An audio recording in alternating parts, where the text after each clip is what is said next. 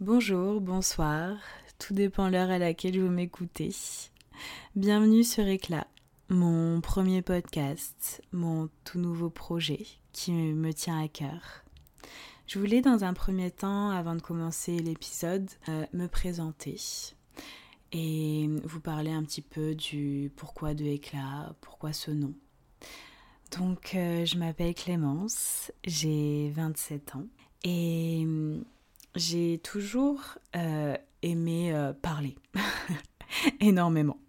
Je, communique beaucoup, je, parle beaucoup et j'ai toujours aimé parler avec toute génération parce que je trouve qu'on en apprend tellement et euh, que ce soit de l'expérience des personnes plus âgées, de, des personnes plus jeunes aussi et de leur vision de la vie qui peut être totalement différente. Et, je sais qu'en soi, 27 ans c'est jeune, mais c'est vrai qu'on voit qu'un un gap se fait parfois avec euh, des personnes euh, de 18, 20 euh, ans.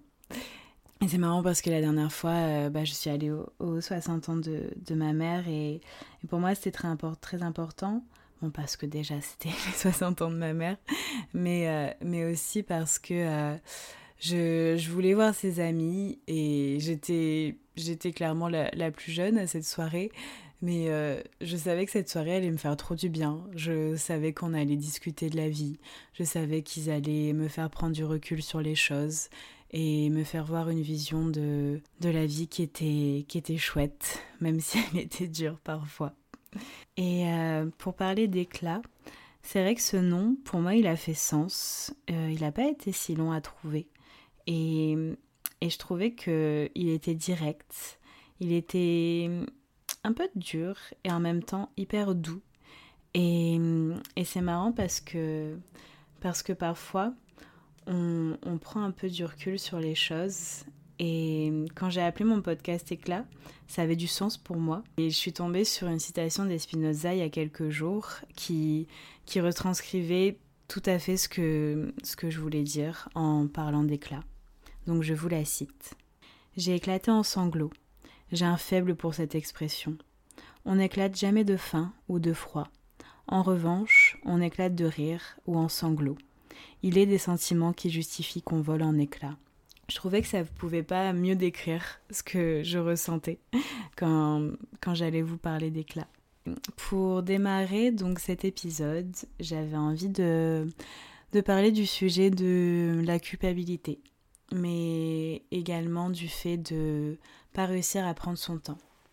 Et au début, je ne voulais pas combiner ces deux sujets, mais en fait, je me suis rendu compte qu'ils étaient étroitement liés et qu'ils avaient beaucoup de sens à deux. Donc euh, j'ai fait la bonne élève. Je me suis je me suis noté des petites questions à moi-même que je voulais aborder pour pas partir dans tous les sens, même si il y a moyen que je parte dans tous les sens. Mais c'est normal. C'est les aléas. Et puis c'est ma personnalité qui est comme ça. Je je pense à beaucoup de choses et euh, et, euh, et j'ai des sujets très différents. Donc, dans un premier temps, je voulais partir du fait de qu'est-ce que la culpabilité et pourquoi on la ressent. Et, et du coup, oui, je me suis dit, enfin, c'est sûr que la culpabilité, bah voilà, c'est le fait de, bah, de, se sentir coupable et de se sentir responsable des événements. Et du fait que, que l'on pense en fait bah, pouvoir euh, tout maîtriser on pense euh, pouvoir maîtriser l'avenir et puis on se rend compte que qu'on c'est pas qu'on maîtrise rien mais j'ai vu la dernière fois que au final toutes les choses qu'on va anticiper qu'on va penser il y a que 15% des choses qui arrivent. Et donc 85% qui n'arrivent pas. Et après pour moi qui, qui pense beaucoup et je me suis quand même dit oui, mais il y a 15% qui arrivent quand même. Mais on est quand même sur quelque chose de positif en se disant que les 80, 85 pourcentages sont euh, quand même invisibles et n'arriveront jamais. Donc c'est quand même chouette. Donc voilà, et je voulais parler de, à quel moment en fait j'ai ressenti euh, cette culpabilité. Et je pense que ça arrivait très jeune. Et j'ai toujours été une enfant très, très sensible. Et, et j'avais toujours en fait ce sentiment, que ce soit en amour, en amitié, de ne pas faire assez, de ne pas être assez bien. Et je pense que ça s'est plus fait en amour, parce qu'en amitié, euh, j'ai, je pense qu'on est sur euh, quand même un petit peu de chance de, d'avoir trouvé euh, des personnes qui, qui sont incroyables. Et enfin, j'ai jamais eu de, de groupe d'amis à proprement parler, dans le sens où parfois il y en a qui ont des, leurs amis du lycée, c'est un gros groupe et ils se voient tout le temps entre amis et comme ça. Et moi, non, j'ai toujours été un peu euh, avoir, euh, enfin, être un peu dans les groupes d'amis et juste être amie vraiment avec deux, trois personnes. Et, et c'est toujours resté, c'est toujours comme ça, mais, mais en vrai, je, je trouve que c'est très bien comme ça aussi. Euh, et en fait, quand, quand j'ai fait mon anniversaire il n'y a pas très longtemps, je me suis rendu compte à quel point mes amis étaient très différents mais à quel point ce qui les reliait, c'était vraiment cette gentillesse et cette bienveillance qui, euh, qui vraiment me, me, remplit de bonheur. Du coup, pour revenir au fait de, que, de ce sentiment de ne pas faire assez, c'est vrai que je l'ai eu beaucoup en amour, où, où je pense que, que clairement je, je pensais ne, ne pas assez donner. Euh, je pensais que qu'au final, quand je ne donnais pas assez, je, enfin, j'étais pas en fait assez bien, donc je voulais, euh, je voulais toujours donner plus. Je voulais toujours me dire que si je donnais plus, là, on allait plus m'aimer parce que parce que je, je, voyais les choses comme ça, alors que j'étais pas, du coup, j'étais pas moi-même. Et, et, au final, bah, je me, je me posais mille questions.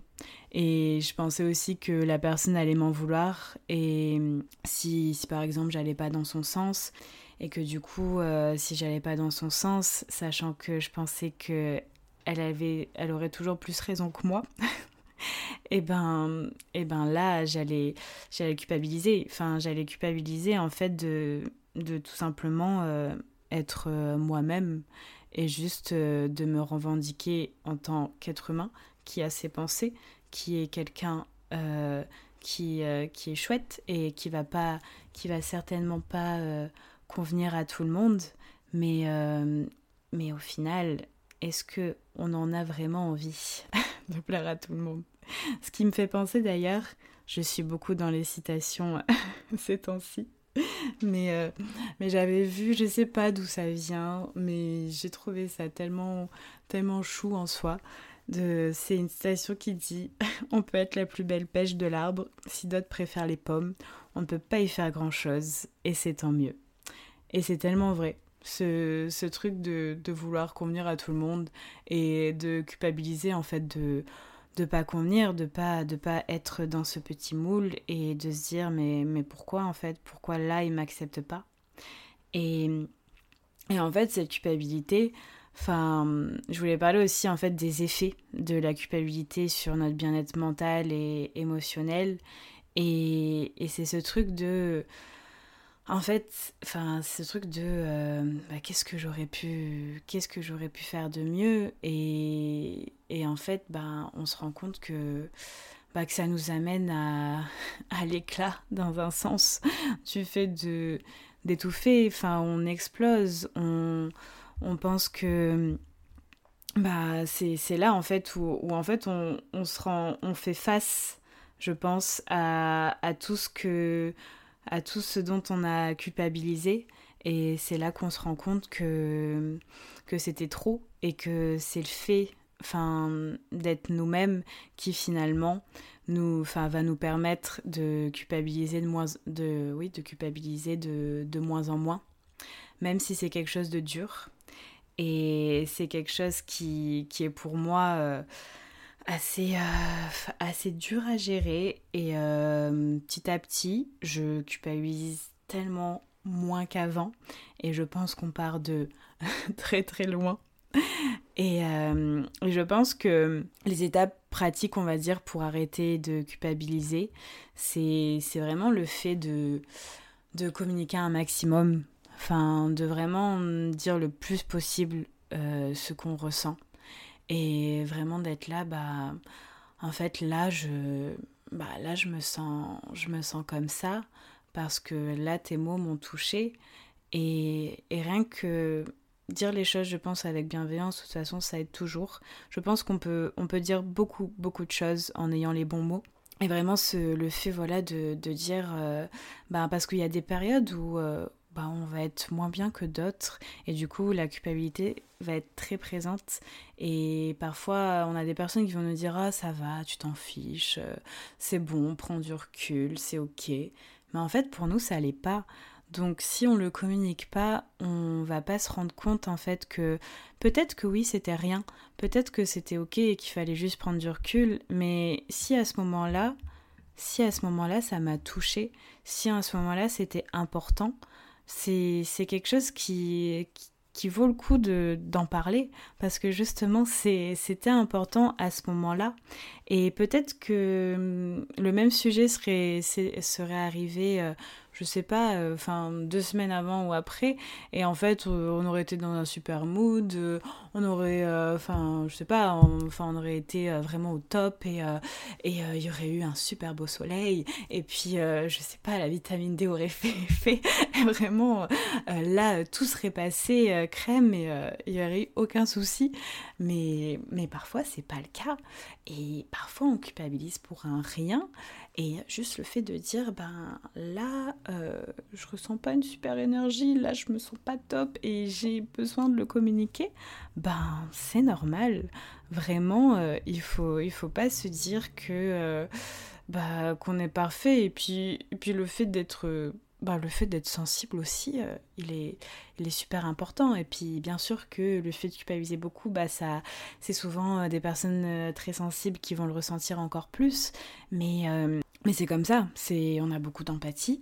Bah, il faut aussi se dire que c'est une force et que c'est quelque chose qui, va, qui va aider pour la suite. Et du coup, vis-à-vis de ça, je, je voulais parler aussi du, du temps, en fait, qu'il faut prendre pour soi et pour euh, justement se, recentrer, euh, pour, euh, bah, pour finalement amener sur le fait de, de moins culpabiliser. Parce que même parfois je, parfois je culpabilisais du fait de prendre du temps pour moi en me disant non non mais là j'en consacre pas assez pour les autres donc c'est pas bien c'est pas bien on va croire que je suis une mauvaise amie on va croire que je suis une mauvaise copine on, va se dire que bah non elle pense qu'à elle elle est égoïste mais en fait c'est en étant parfois euh, c'est même pas être égoïste, c'est juste prendre du temps pour soi. Et, et juste en faisant ça, eh ben c'est. Enfin, vraiment, je reprends le temps nécessaire pour nous-mêmes, mais c'est ce, qui, ce qui va nous amener dans un, état de. d'apaisement total. Et ça dépend. je ne suis pas tout le temps apaisée. Je suis quand même très stressée de nature. Mais, euh, mais je trouve que le fait de vraiment se dire là, ça c'est mon moment à moi. Et je le prends pour moi et tant pis si les autres sont pas contents. Même ce truc de euh, avant je sais que je voulais rien rien manquer. On a ce truc où on parle souvent du FOMO, la fear of missing out. Et mais c'est vrai, enfin parce que du coup ça te fait culpabiliser de ne pas être là euh, à, à, cette soirée, de ne pas pouvoir être présente à cet événement, de se dire que ah non si là j'y suis pas, ben du coup euh, bon je passe pour une nulle, euh, vraiment, puis les gens ils vont dire que, que, je suis une mamie à pas vouloir sortir comme ça et à juste faire une soirée tranquille chez moi. Mais en fait c'est ce dont tu as besoin. Enfin, faut juste se concentrer sur ce qu'on a besoin et, juste ce truc de... Enfin moi je sais, je sais pas si ça, ça vous aidera, mais peut-être. Mais, euh, mais je sais que le fait de d'avoir euh, réorganisé mon planning et d'avoir du coup mon planning de travail et mon planning perso, euh, qui sont du coup sur le même planning, ben juste ce fait là de me dire bon bah en fait mes collègues voient que à ce moment là bah là j'ai mon j'ai mon sport euh, là j'ai un resto avec une copine, en fait juste bah, je, vais faire mon truc et puis euh, si les gens ne sont pas contents, sachant que j'ai fait ce que j'avais à faire, j'ai fait mon travail, j'ai tout fait, tout ce que j'ai pu, et bah, s'ils si, sont pas contents, c'est pas, pas mon problème en somme. Euh, et, pour, et pour le perso, c'est pareil. Si, si mes amis me jugent parce que là, je veux pas sortir, parce que là, je veux pas faire ça, et que là, j'ai besoin d'une soirée à moi, ben non, c'est pas ok, c'est juste pas ok. et d'ailleurs, avec une de mes colocs, parce que je, je vis dans une grande maison en coloc avec neuf personnes et ça m'a aussi beaucoup appris sur la vie et ça ce sera un autre sujet de podcast. Et vraiment, j'ai une de mes colocs, ça me fait trop rire parce que quand je lui dis, euh, voilà, ce soir, bah ouais, là, ce soir, c'est vendredi soir, je vais juste aller un peu au sport et puis ensuite, euh, je vais rentrer chez moi, je vais prendre une douche et je vais me faire un masque et je vais être trop bien. Et vraiment, à chaque fois, elle me dit, mais ça, ça, c'est une soirée de star. et c'est vrai. Et en soi, maintenant, je le sais, je me dis, là, là, je me fais une soirée de star et c'est et c'est trop bien. Et ensuite, je vais me sentir au top. Et après, je vais Et après, euh, si dans le week-end j'ai envie de sortir, enfin, ou si j'ai envie de rester chez moi et juste regarder des séries, euh, je le fais aussi. Enfin, vraiment, il y a, enfin, chacun fait ce qu'il veut, vraiment. Et euh, et du coup, c'est tout ça en fait. Je, je pense que, en fait, tous ces, petits points, enfin, accumulés font que on va se sentir de, de mieux en mieux et, et se sentir juste plus léger, plus avoir ce poids justement de la société qui fait en sorte que bah qu'il faut être productif et que euh, enfin et que notre perception du temps est totalement changée par rapport à, quelques années. Et surtout là enfin moi je sais que en vivant sur Paris ben oui c'est pas un cliché que euh, on, vit beaucoup plus vite. Enfin les choses même je le voyais avant j'étais sur Lyon et j'ai l'impression que même au niveau du travail il y a, des choses où, euh, on, on, doit évoluer plus vite, alors que enfin, parfois il faut, faut aussi prendre son temps pour les choses et c'est ok. Et c'est d'ailleurs un autre sujet de podcast que je voulais faire sur, euh, sur, le, sur le travail, sur le fait de ne pas vouloir forcément évoluer vite, vouloir prendre son temps sur ça aussi, parce que je trouve que c'est, que c'est très important. Donc, euh, donc voilà, j'ai l'impression d'être un peu partie dans tous les sens. et, mais j'espère que, que tout ça pourra vous aider. Et, euh, et je, je pense peut-être que oui. En tout cas, moi, ça, ça m'aide beaucoup. Ça m'aide d'en parler. Et euh, si je peux faire du bien, rien qu'à une ou deux personnes, ou rien qu'à ma mère, qui écoutera certainement ce podcast, eh bien, euh, j'en suis très heureuse. Donc voilà, je vais peut-être dire beaucoup, donc voilà, mais bon. je vous souhaite euh, une très bonne journée, un très bon dimanche si vous écoutez ce podcast du coup le dimanche, là où il sortira. Normalement ce sera tous les 15 jours, le dimanche midi. Je trouve ça chouette. Voilà, très bonne soirée, prenez soin de vous, prenez du temps pour vous, c'est super important. Et je vous fais des gros bisous.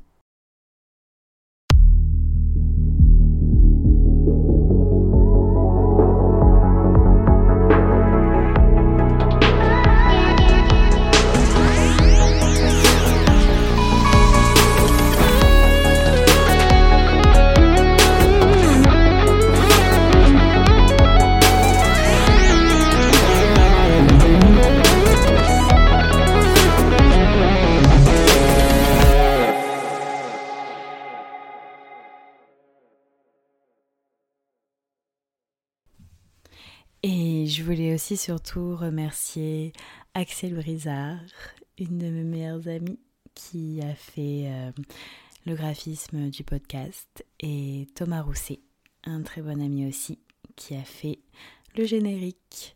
Merci à tous, vous êtes top.